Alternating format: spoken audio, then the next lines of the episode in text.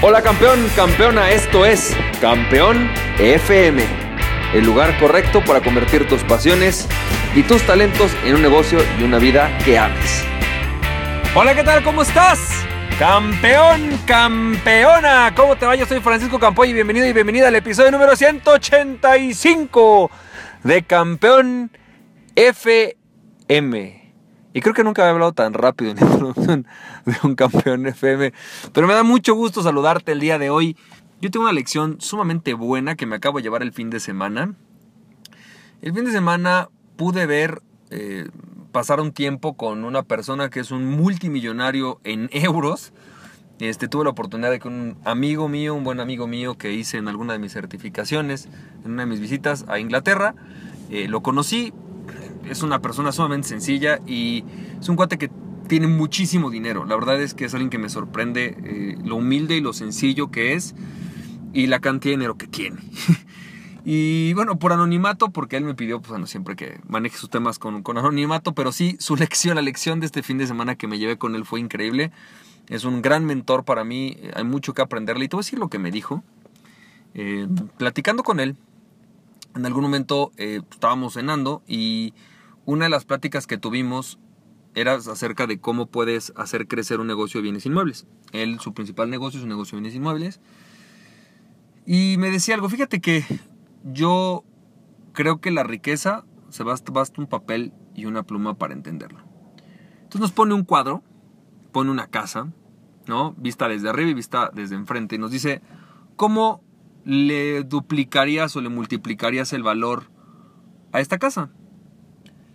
Imagínate que tú la puedes comprar o que puedes hacer algo por ella, ¿qué harías? Y entonces, pues mi esposa y yo empezamos a hacer como una lluvia de ideas de, no, pues mira esto, se me ocurre el otro. Y luego, ¿qué hizo después? Fue, bueno, ahora te doy una pluma. ¿no? ¿Qué harías? Entonces empezamos a explicar un poco. Nos dijo, mira, la esencia de la riqueza está en saber sacar una pluma y un papel y poner tu creatividad a andar. Eh, la esencia en la riqueza inmobiliaria consiste en tener la capacidad de pintar líneas, primero imaginarias y luego reales. Es decir, tú empiezas a hacer de una propiedad más grande una propiedad más chica.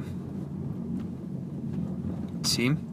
Es decir, si tú tienes una propiedad, imagínate que tienes una propiedad de, no sé, 200 metros cuadrados, tú creces la riqueza de esa propiedad cuando lo haces dos propiedades de 100, de 100 metros cuadrados, por ejemplo. O si tú tienes una casa que tiene, no sé, por ejemplo, dos pisos, si tú le agregas un tercer piso, que normalmente es posible, pues agregaste la riqueza de esa, de esa casa. ¿Estamos de acuerdo? Solamente es cuestión de agregar líneas. Líneas que te permiten hacer la propiedad mucho más útil y al mismo tiempo mucho más pequeña, en o sea, aprovecharlo en cuanto a dividir los espacios de forma diferente. Total, jugando con esta idea, eh, pintamos o hicimos varios planes y la verdad fue muy interesante el ejercicio, eh, nos dio muchísimas lecciones acerca de cómo es que él ha hecho esto, pero creo que la parte que me llevo es la, es la otra lección que él nos dijo. ¿no? Me dice, la otra lección que yo te puedo llevar es esta. Los grandes negocios consisten en tomar algo, aumentarle el valor y luego revenderlo. Dice, de alguna manera, la, la, gran riqueza, o sea, no revenderlo, sino resacarle provecho. Dice, por ejemplo, en el caso de una propiedad, imagínate, repito, ¿no? Que tienes esta casa, esta casa que tiene un patio lateral, a lo mejor pasa mucho, ¿no? Hay casas que tienen un estacionamiento grande o un jardín grande trasero o algo por el estilo. Me dice, pues lo que haces es dividirlas. La mitad del terreno lo conviertes en otra casa, eh, lo rentas, lo vendes, ¿no? Y la otra mitad, pues es la casa que tenías. A veces simplemente puedes tener una casa que, que, como te decía, ¿no? Le agregas pisos. O sea, tienes varias opciones que hacer. Pero la clave está en que muchas de las personas queremos, decía él, comprar un inmueble o queremos iniciar un negocio e ir a buscar inversión, gente que nos ponga el dinero. Y así no es como se hace la riqueza. La riqueza se da cuando tú tienes algo que puede ser una posibilidad de en un contrato, puede ser tu comunidad en WhatsApp, puede ser tu comunidad en, tu lista de suscriptores en, en email, lo que sea, ¿no? y le incrementas el valor. Es típico, fíjate, es típico y una forma muy sencilla de hacer negocios. Eh, en Inglaterra es, hay restaurantes que tienen muchos años, que la gente ya conoce, pero que el dueño nunca les metió dinero, están descuidados.